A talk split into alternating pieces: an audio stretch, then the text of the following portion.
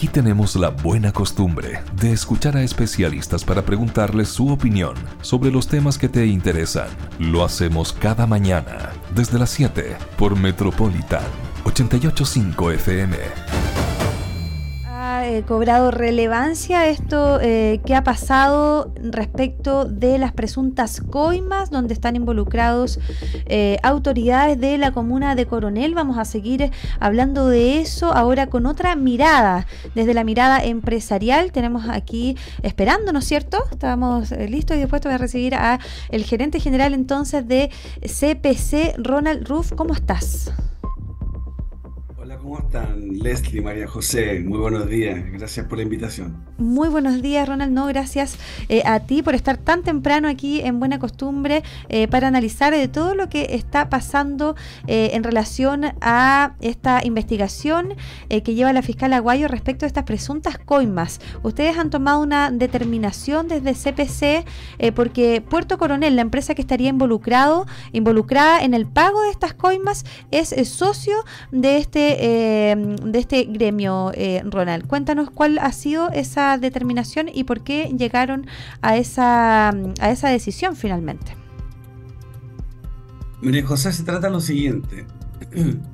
Eh, la CPC, dentro de su estatuto desde el año 1927, eh, más allá de, de, todas las modificaciones que ha tenido en 97 años, hay una parte que es central, que es fundamental y que tiene que ver con el, con el centro de lo que significa ser gremio. Esto significa que los estatutos son muy claros al respecto de cuando una empresa eh, tiene un actuar que eh, se sale de lo legal y o de lo que es moralmente aceptado. Por tanto, eh, lo que aquí se ha hecho es que, y como lo mencioné hace un par de días, nosotros como gremio nos enteramos al igual que ustedes, al igual que todo el mundo por la prensa. Y, suena un, poquito, un, poquito cómico, un poquito informal, digamos, pero, la verdad es que nos enteramos todos por la prensa cuando eh, se dieron a conocer los hechos. Luego aparece un comunicado oficial de Puerto Coronel, el que indica, entre otras cosas, que eh, hay secreto de sumario a partir de ese día.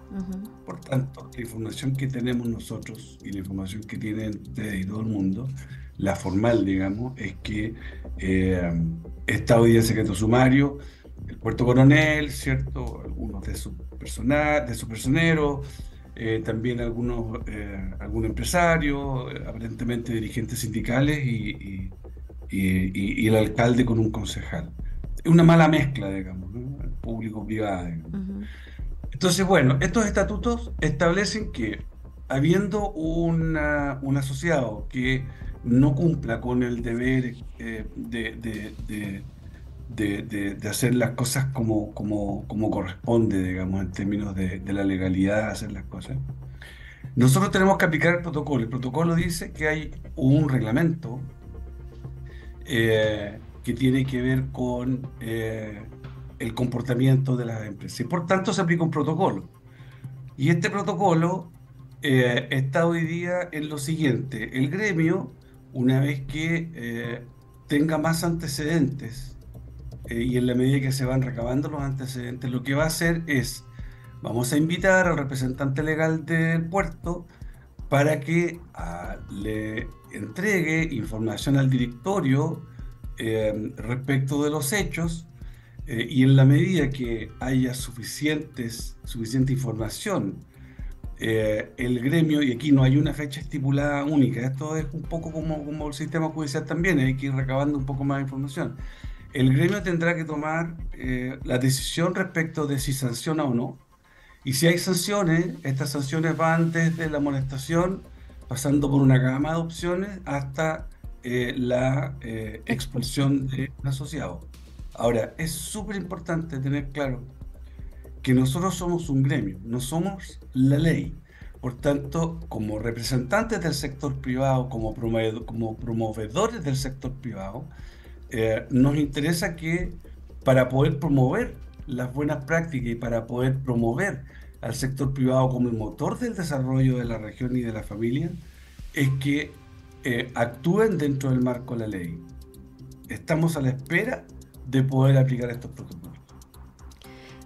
Sí, ahí respecto de eso, como señalaba Ronald, que eh, no tienen mayores antecedentes, sino más bien lo que se han expuesto en la prensa por el carácter reservado, eh, entre otras cosas, eh, ¿cómo, ¿qué nuevos antecedentes esperan, con qué nuevos antecedentes esperan contar para finalmente tomar esta decisión? ¿Ah? Que, como usted ha dicho, va desde amonestaciones hasta la expulsión de la empresa en el gremio por falta, cierto, de, de transparencia transparencia, de, de, ética, eh, etcétera. Entonces, eh, van a esperar un tiempo eh, eh, o, van, a, van a sesionar una vez, el, gerente, el representante legal irá una vez. ¿Cómo ahí van a tomar la decisión? ¿Cuánto tiempo se, van se, se, va a llevar a cabo? ¿En cuánto tiempo se va a llevar a cabo finalmente en, determinar si finalmente Puerto Coronel o no sigue siendo parte del, del gremio? Y la otra pregunta es que medidas preventivas van a tomar a partir de este, de este caso. Ah, sabemos bien que hay otras noticias que han impactado a nivel nacional, por ejemplo, las reuniones eh, con, con, lobistas que no han sido debidamente acreditadas, eh, según eh, lo que estipula la ley del lobby. Entonces, vemos ahí que la relación público-empresarial está siendo bastante mermada. ¿Qué esperan ustedes como gremio? Que pase a partir de, esta, de esta situación?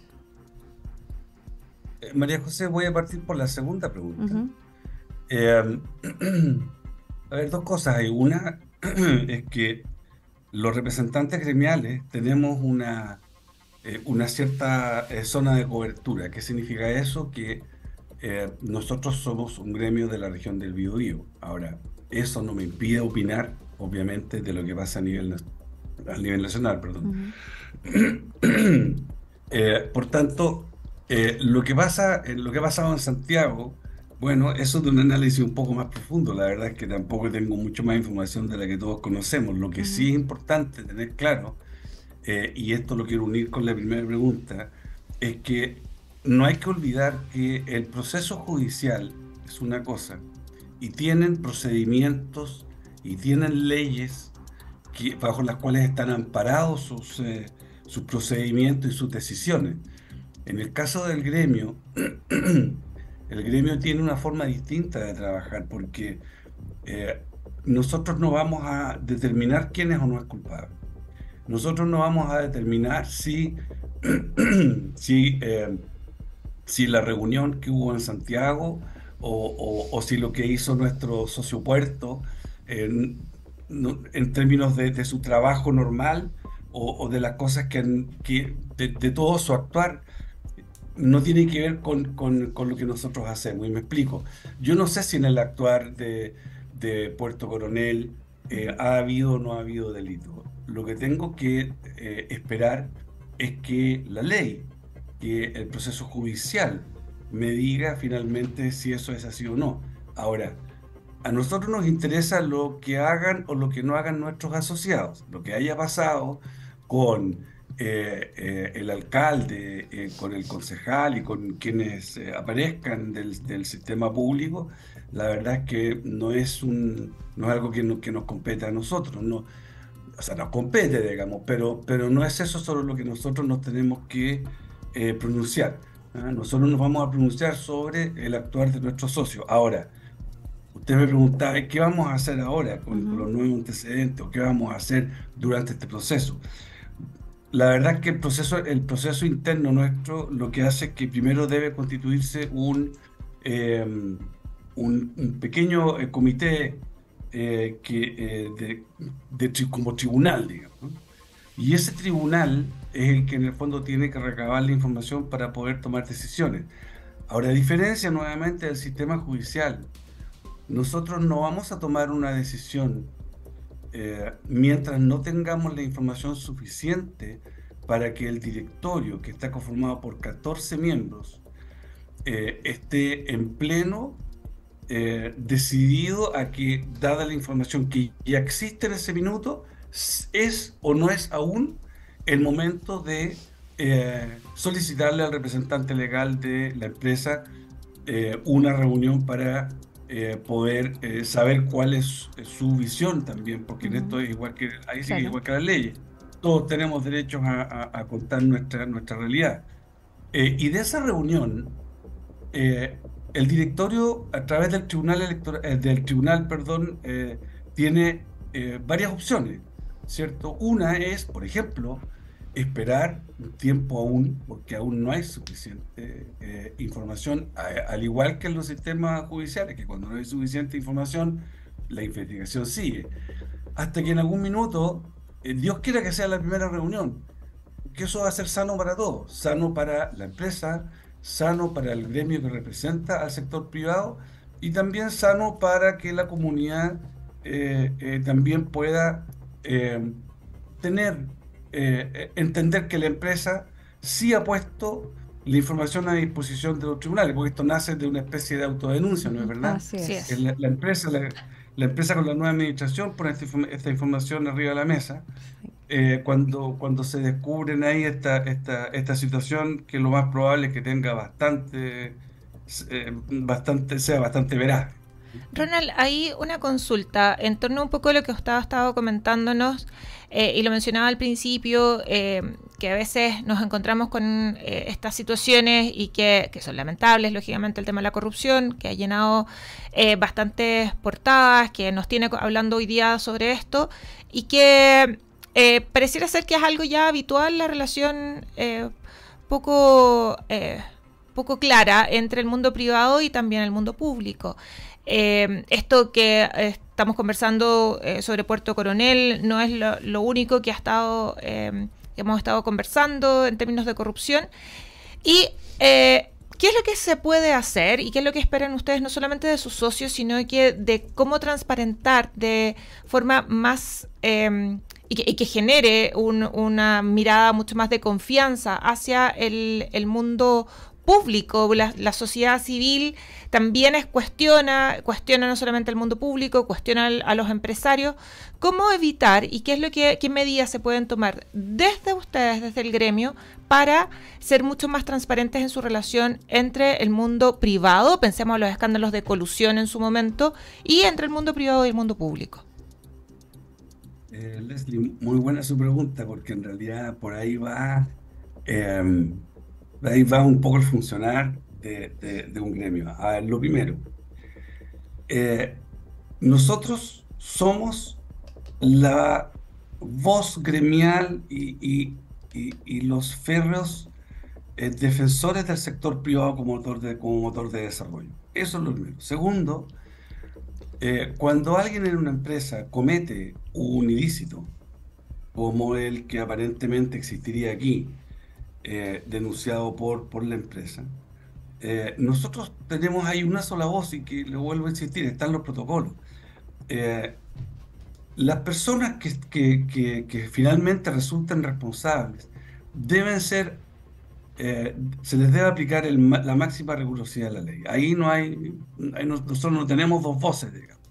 Y respecto de eso, respecto de las personas, y respecto de la empresa, la empresa tiene que ser sancionada y va a ser sancionada en caso de, eh, una vez que tengamos la eh, que tengamos más información, y va a ser sancionada en razón de lo que efectivamente usted está diciendo. Es decir, nosotros tenemos que dar también como gremio una señal al mercado, a la comunidad, digamos, eh, de que lo que no es correcto no es correcto y nosotros no vamos a salir a defender lo indefendible.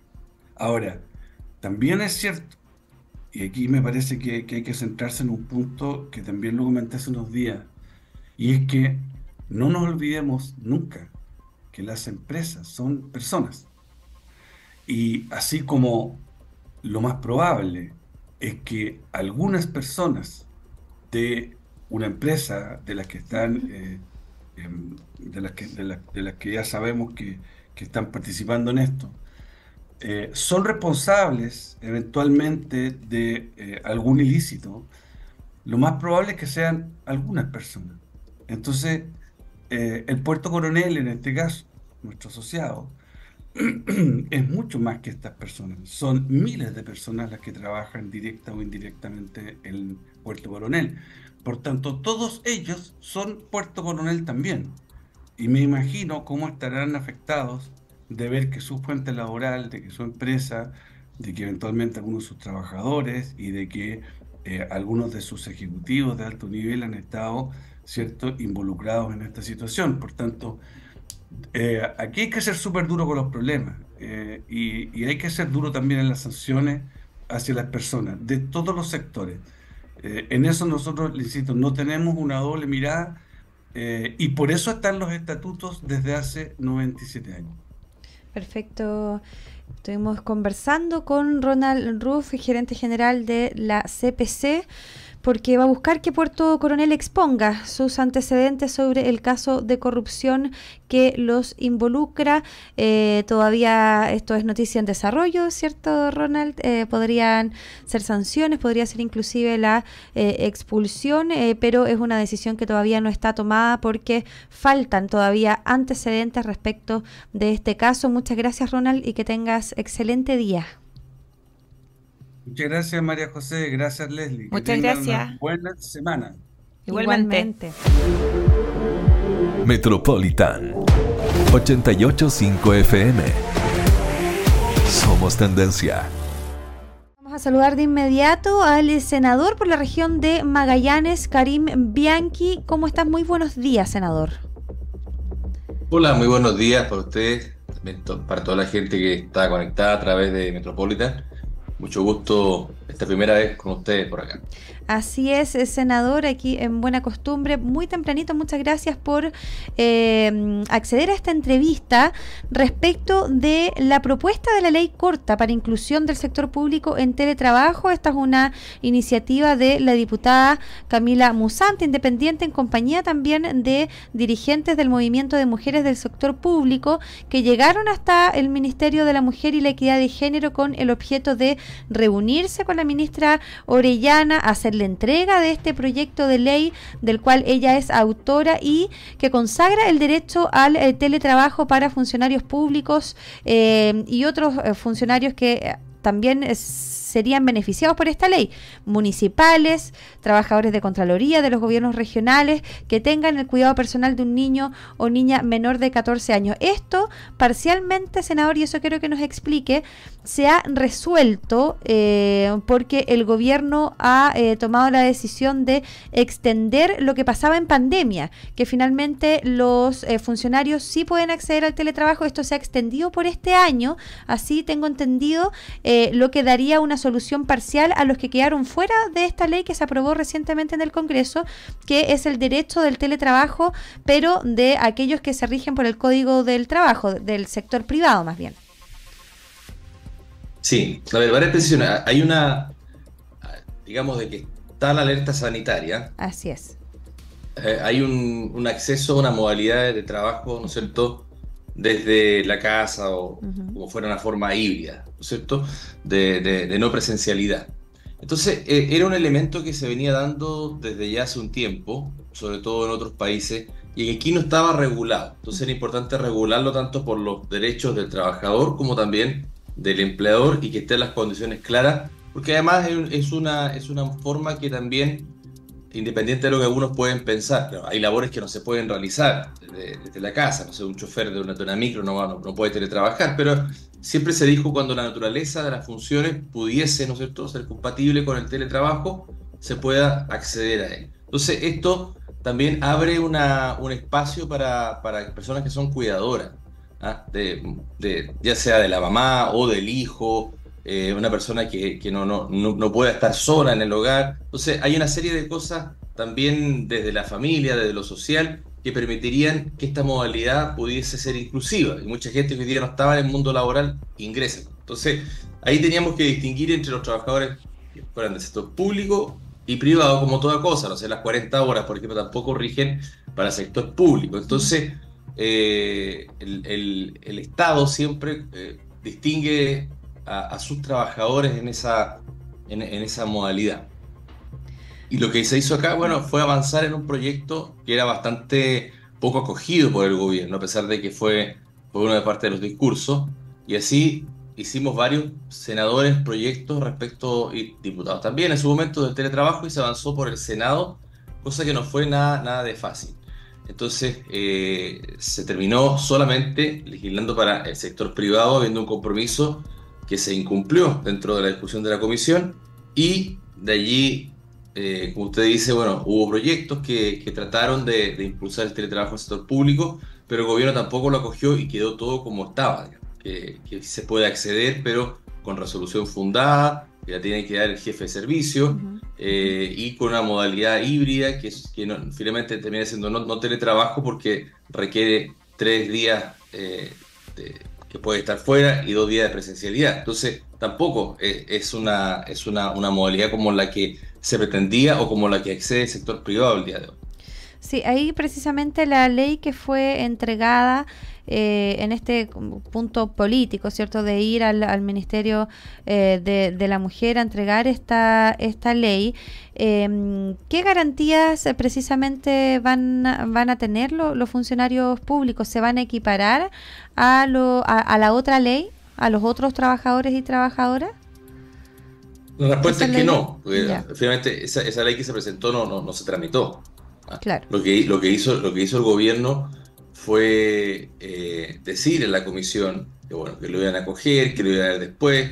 Entonces, eh, en algo bastante, bastante raro, nos dicen que en el reajuste al sector público van a introducir una modificación al tema del teletrabajo. Bueno, finalmente la modificación fue la que la que salió, digamos, no ahora, pero no ahí, ahí se votó en contra, la Cámara de Diputados votó en contra porque los trabajadores públicos no querían eso, no, no, no, no, llenaba eso para, para lo que las expectativas que estaban dándose y además para equipararlo con el sector privado. Entonces se dijo, miren, vamos a, no vamos a insistir en el Senado. Entonces, cuando dice no vamos a insistir, vamos a hacer algo nuevo, uno pensaría que cuando se, se discute después, ¿no es cierto?, una ley que le llaman miscelánea, eh, miscelánea y corta, que es como la forma que nos están mostrando cómo se legisla hoy con, con, leyes que no tienen mucho que ver o, que la instancia no es, se mete esta, esta ley miscelánea en otra cosa y terminamos discutiendo paralelamente teletrabajo con un tema de aguas.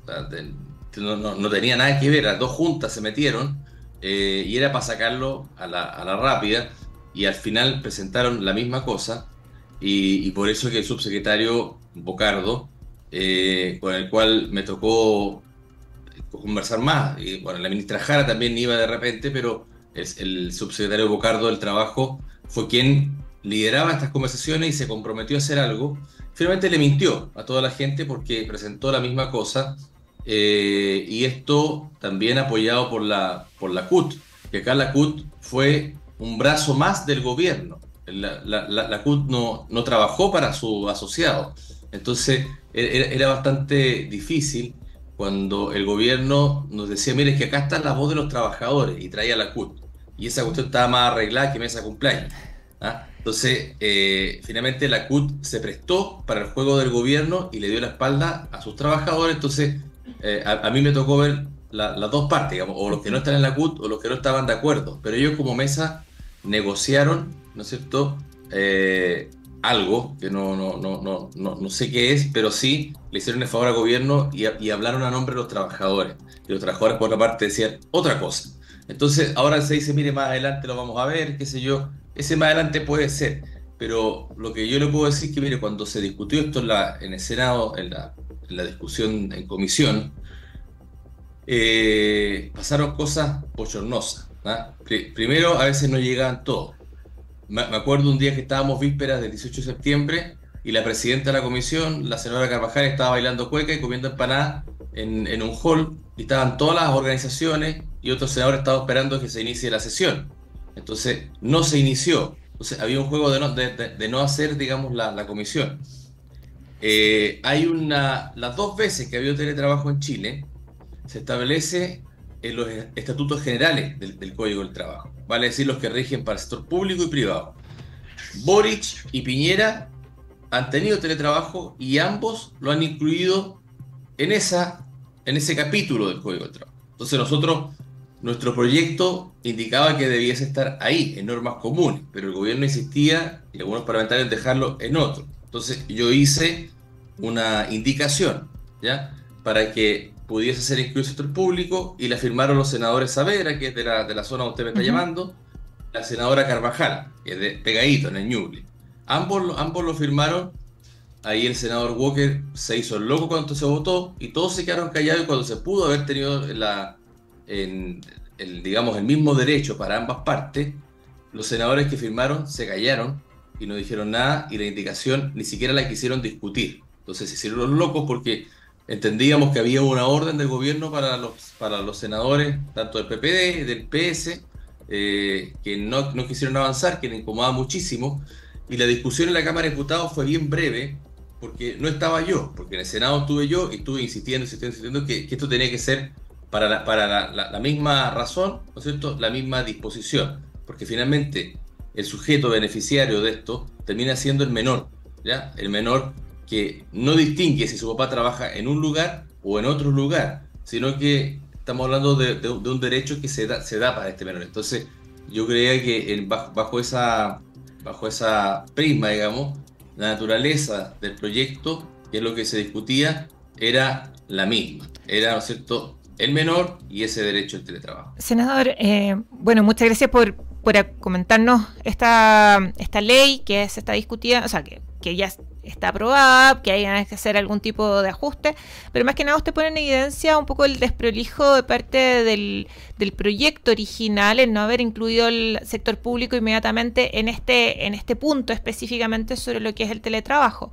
Ahora, eh, la discusión, si bien para este 2024 es que se va a mantener el teletrabajo, eh, ¿cuáles vendrían a ser, eh, cuáles vendrían a ser finalmente las necesidades a futuro, porque el teletrabajo es algo que llegó para quedarse, no solamente para el mundo privado, para el mundo público, y cuáles vendrían a ser las mejoras a futuro de este tipo de legislación, pensando en que es nuevamente una necesidad de eh, las condiciones que tiene el mercado laboral hoy día.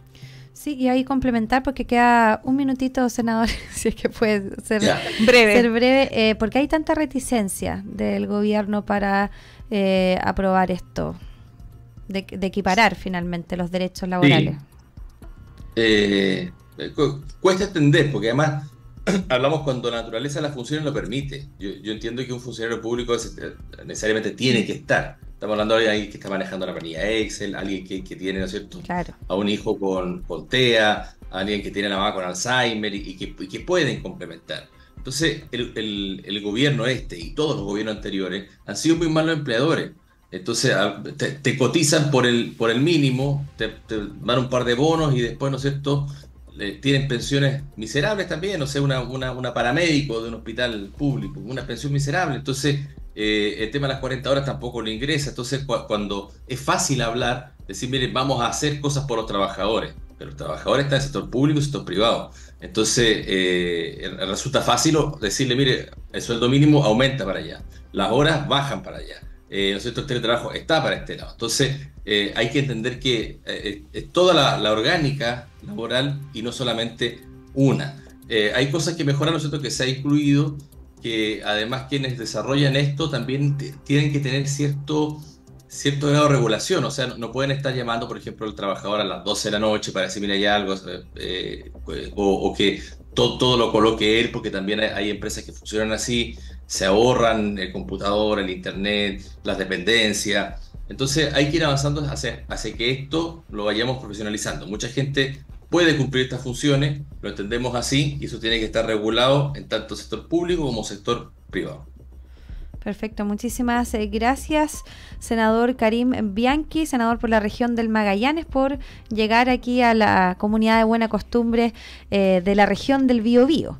Así que, bueno, y esta finalmente hay los funcionarios públicos van a poder acceder al teletrabajo en 2024, pero no como corresponde, ¿cierto? No como a través de, de, manera híbrida, claro, mixta. Mixta, de manera híbrida. Y, además con un cupo limitado y con una decisión del jefe de servicio. Que vaya a saber cuál es el jefe de servicio, si le cae mal la persona. O sea, no es un derecho. Claro. Eso es lo que quiero llegar. Yo te, yo te agradezco, María José y Leslie. Además que me encanta Bio Bio, viví ahí Así que si no viviese en Magallanes, tal vez viviría en Concepción. Así que me, encanta, me encanta la zona, así que de una otra manera ustedes llevarme para allá y compartir con la gente muy encantado.